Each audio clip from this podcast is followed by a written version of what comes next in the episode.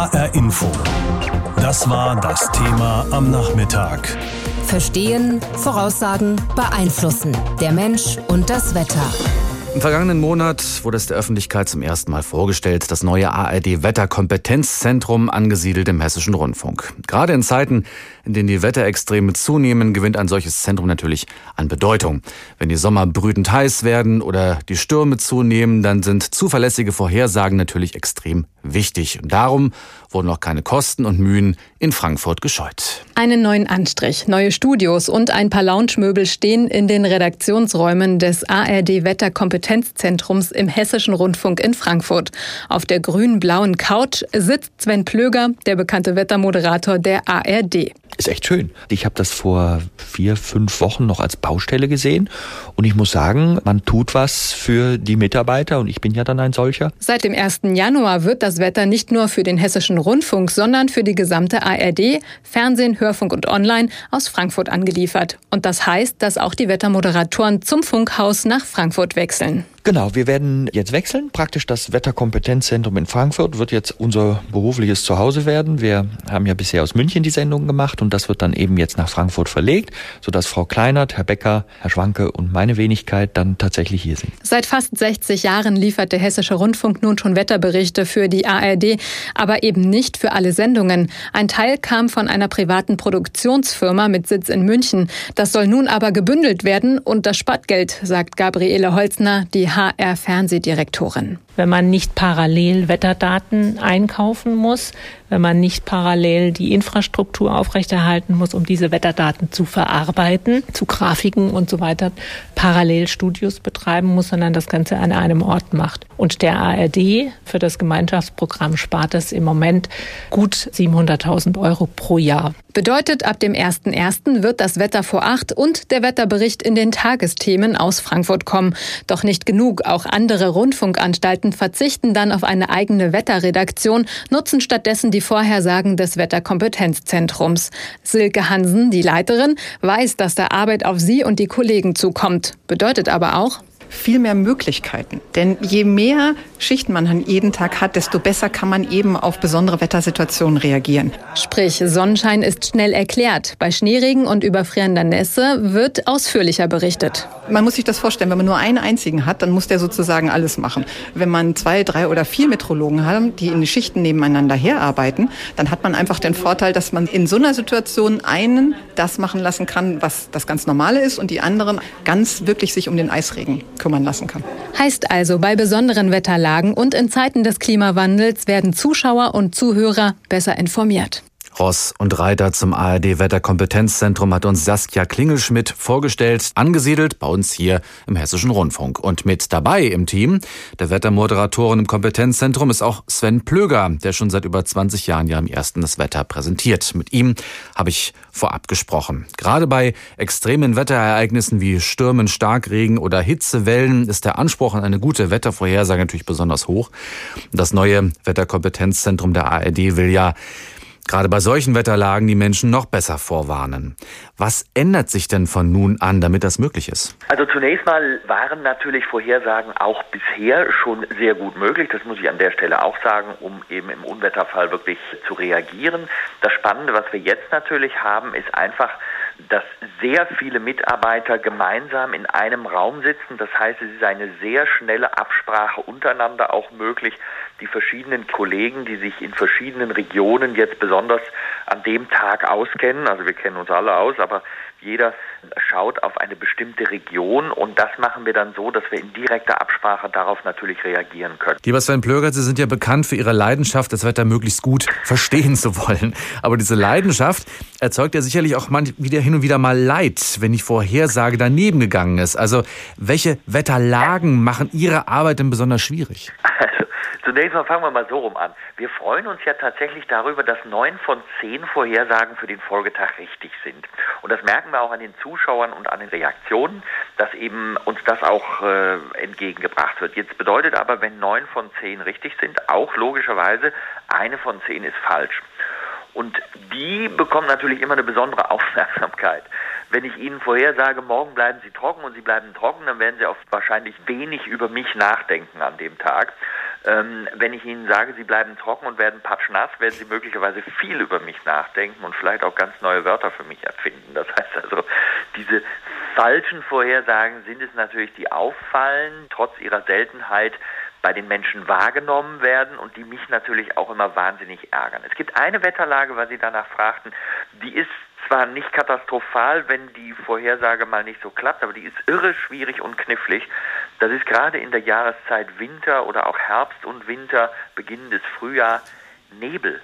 Wo ist Nebel, wo ist kein Nebel? Für die Menschen draußen eine wahnsinnig unterschiedliche Wahrnehmung. Sitze ich bei minus ein Grad in grauer Kälte oder sitze ich bei möglicherweise fünf Grad plus im Sonnenschein und kann das genießen?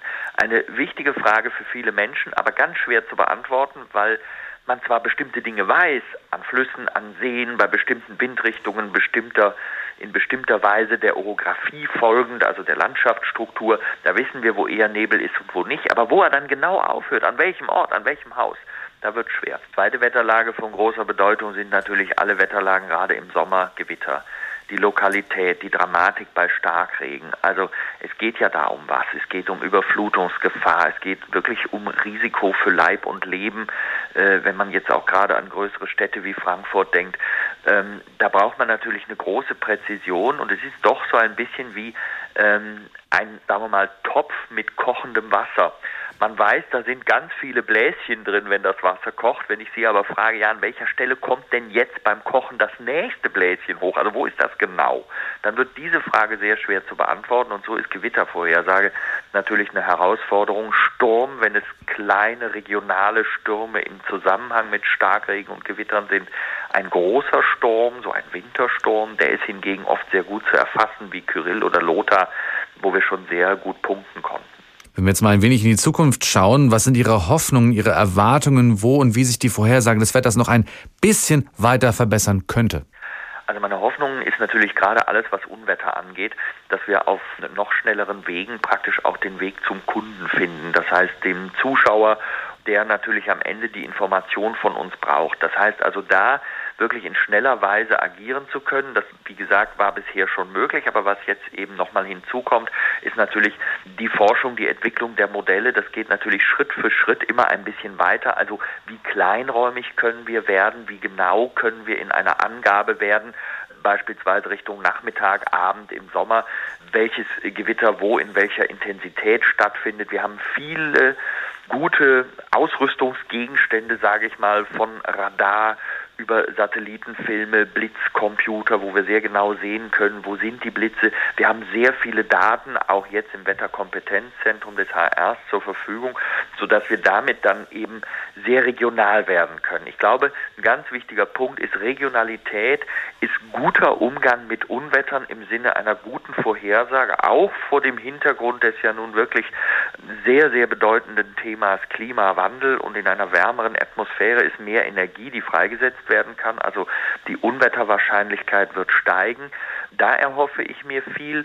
Ein zweiter großer Forschungspunkt, wo man die Erwartungen aber nicht zu hoch halten darf, das sind Langzeitvorhersagen. Also nicht gleich jetzt heute die Frage, wie wird der nächste Sommer, aber sagen wir mal noch über diese zwei Wochen hinaus ein bisschen eine Blickrichtung geben, wo geht es eher hin? Wird ein Winter eher zu warm, eher zu kalt? Da gibt es viel Forschung und diese eben auch eng zu begleiten und dem Zuschauer wirklich aber seriös und anständig mitzugeben, was geht schon, was geht vielleicht noch nicht, dass auch nicht nachher so ein Wunsch rauskommt wie, ich möchte am 20. Oktober 2020 heiraten, Herr Plöger, sagen Sie mir doch mal jetzt heute, wie es Wetter wird. Das wird auch, wenn ich, sagen wir mal, so alt bin, dass ich mit der Wetterprognose aufhören muss, immer noch nicht möglich sein. Das kann ich heute schon versprechen. In China zum Beispiel gibt es das staatliche chinesische Wetteränderungsamt. Ja, wirklich, das nach eigenen Angaben in den vergangenen zwei Jahrzehnten mehr als 500.000 Wettereingriffe durchgeführt hat. Wie kann das sein? Darüber habe ich mich unterhalten mit Professor Andreas Oschlies vom Geomar Helmholtz Zentrum für Ozeanforschung in Kiel. Am bekanntesten sicherlich die sogenannte Wolkenimpfung, mit der man Niederschläge auslösen will. Wie genau funktioniert das? Da bringt man letztlich Dreck Staub in die Wolken rein, um dort das Kondensieren von Wasser zu ermöglichen. Also in reiner Luft würde sich sehr selten Niederschlag bilden, da müsste man unheimlich hoch übersättigen, ein paar hundert Prozent. damit sich wirklich Wassertropfen aus dem Wasserdampf bilden. Und das klappt alles viel besser, wenn da schon Dreck drin ist. Dann gibt es Staubkörnchen, Oberflächen, da kann sich dann Wasserdampf dran ranlagern und dort kondensieren und Tröpfchen bilden. Das heißt, mehr Dreck in der Luft führt in der Regel zu mehr Niederschlag, wenn genug Wasserdampf in der Luft ist. Das ist halt immer die Vorbedingung. Also wenn wir jetzt in eine Wüste gehen, wo es alles trocken ist, kann ich dann noch so viel impfen, da passiert gar nichts. Und man muss eben vorher diesen Wasserdampf aus Verdunstung irgendwo herbekommen haben. Und das ist der große Engpass letztlich, der dieses äh, ja, Regenmachen immer limitieren wird. Gibt es auch eine Kehrseite der Medaille, also Nachteile von solchen Praktiken? Ja, natürlich. Wenn ich das bei mir mache, damit es auf meinem Feld gut regnet, dann hat der Nachbar nichts mehr. Der Wasserdampf kann eben nur einmal runterregnen. Und das kann dann eben sehr schnell zu Konflikten führen. Das äh, sehen wir gerade im Nahen Osten, Kampf um Wasser. Wenn da jetzt einzelne Länder losgehen würden und sagen, wir machen ganz viel Regen bei uns, dann haben die Nachbarn eben kein Wasser mehr. Und das sind immer die stärksten äh, Probleme, die wir sehen, diese politischen Verschiebungen, die es gibt. Sie selber beschäftigen sich ja mit dem Thema Climate Engineering. Das heißt, Sie entwickeln Strategien, um langfristig auf das Klima einwirken zu können, sprich der Klimaerwärmung auch entgegenzusteuern. Was sind dabei Ihre Ansätze? Äh, und die, es gibt da auch Ansätze, dass man versucht, äh, Wolken zu verändern, also die letztlich die Sonneneinstrahlung auf dem Planeten zu ändern, den Planeten besser abzuschatten, indem man mehr, mehr Licht durch Wolken in den, ins Weltall zurückreflektiert. Das sind aus meiner Sicht alles äh, Science-Fiction-Annahmen, die sind schlecht kontrollierbar. Wir wissen nicht genau, wie viele Wolken wir in 100 oder 1000 Jahren wo bilden können werden. Und die Hauptstrategie, die wir verfolgen, ist tatsächlich zu untersuchen, wie kann man CO2 aus der äh, Atmosphäre rausnehmen. Also CO2 ist ja die Ursache für die menschengemachte Erwärmung. Und diese Ursache muss wieder äh, zurückgedreht werden. Es reicht aus unserer Sicht nicht an den Symptomen, also an der Erwärmung, das ist ja ein Symptom der CO2-Emissionen an diesen Symptomen rumzudockern. Das ist immer die zweitschlechteste Lösung, genau wie in der Medizin auch. Wir müssen an die Ursache ran, das ist CO2. Und dazu gibt es verschiedene Verfahren, CO2 aus der Luft rauszuholen. Kann man durch Aufforstung probieren, kann man durch künstliche Verwitterung von Gesteinen oder auch durch Maschinen, durch äh, große technische Anlagen, die letztlich CO2 rausfiltern, angehen. Das sind alles äh, Untersuchungen, die wir im Moment theoretisch in Klimamodellen machen und äh, wir gucken danach, wie wirksam sind die wirklich, welches Potenzial haben die, welche Kosten.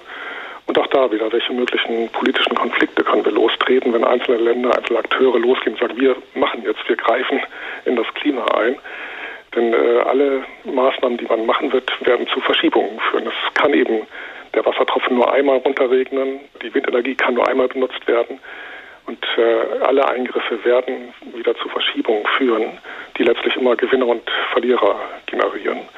Da müssen wir uns vorher genau angucken, wie kann man sowas äh, regulieren, wie kann man Schadensersatzansprüche überprüfen und letztlich auch bedienen. Aber das muss passieren, bevor man solche Eingriffe wirklich startet, bei denen man immer im Vorfeld nie genau wissen wird, was passiert wirklich. Wir können es nicht genau vorhersagen, es wird vieles schiefgehen. Und wir müssen halt da Sicherheitsnetze einspannen, die in diesem globalen System auch wirklich greifen. Ja, das Wetter kommt aus Frankfurt. Etwas überspitzt, aber für die Vorhersagen im ersten stimmt das. Seit gestern kommen alle Wetterberichte vom Hessischen Rundfunk. Dafür wurde ein Wetterkompetenzzentrum hier eingerichtet, das seit gestern mit einem eingespielten Team täglich 100 Minuten Wetterprogramm produziert. Mit großer Genauigkeit und verständlich wird dabei nicht nur die Prognose für den nächsten Tag präsentiert, es gibt auch viel Hintergründiges zum Thema Wetter. Dass wir so genau vorhersagen können, das freut die meisten natürlich. Dabei ist es überhaupt nicht selbstverständlich. Matthias Decher berichtet nun, wie sich die Wettervorhersage zu dem entwickelt hat, was wir heute kennen. Wettervorhersagen gibt's eigentlich schon immer. Das wissen wir ja auch. War bis zu Dreikönig kein rechter Winter, dann kommt auch keiner mehr dahinter. Ist eine Bauernweisheit genauso wie Auf kalten, trockenen Januar folgt oft viel Schnee im Februar. Das waren die Erfahrungswerte, die über Jahrhunderte weitergegeben wurden. Genauer wurden die Daten erst mit der Technik. Telegraphen konnten das Wetter so schnell verbreiten, dass es der Mensch auch als Vorhersage nutzen konnte. Aber schon seit 1781 haben Augustinermönche auf dem Hohen Peißenberg in Oberbayern das Wetter beobachtet und aufgeschrieben. Dort steht die erste bekannte Messstation Deutschlands. Flächendeckende Wetterdaten gibt's bei uns aber erst ab 1881. Zeitungen hatten da schon längst Vorhersagen gedruckt und das Radio folgte in den 20er Jahren des vergangenen Jahrhunderts. Wetterbericht für das übrige Deutschland. In West- und Süddeutschland ist auch morgen kaltes und im Wesentlichen heiteres Wetter zu erwarten. Auch das Fernsehen setzte sehr schnell in den 50er Jahren auf das Wetter. Hier ist das deutsche Fernsehen mit der Tagesschau. Anschließend die Wetterkarte.